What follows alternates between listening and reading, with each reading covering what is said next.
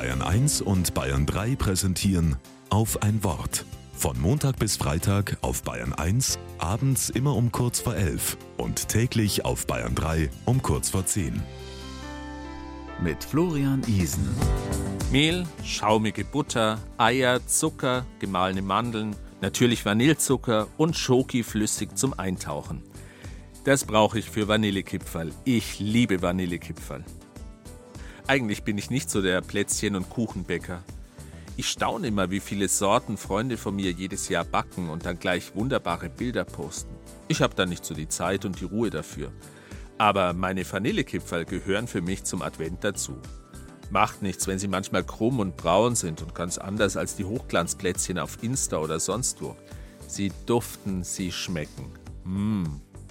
Ich habe mal in einem Buch von Martin Luther ein Bild gefunden, das hat mich gleich an Plätzchen erinnert. Glaube ist, mit Christus ein Kuchen werden.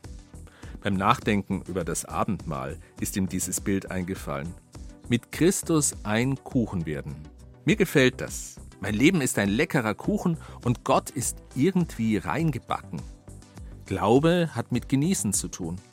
Das vergesse ich manchmal gern und das will ich in der Adventszeit wieder neu entdecken. Glauben heißt auch genießen.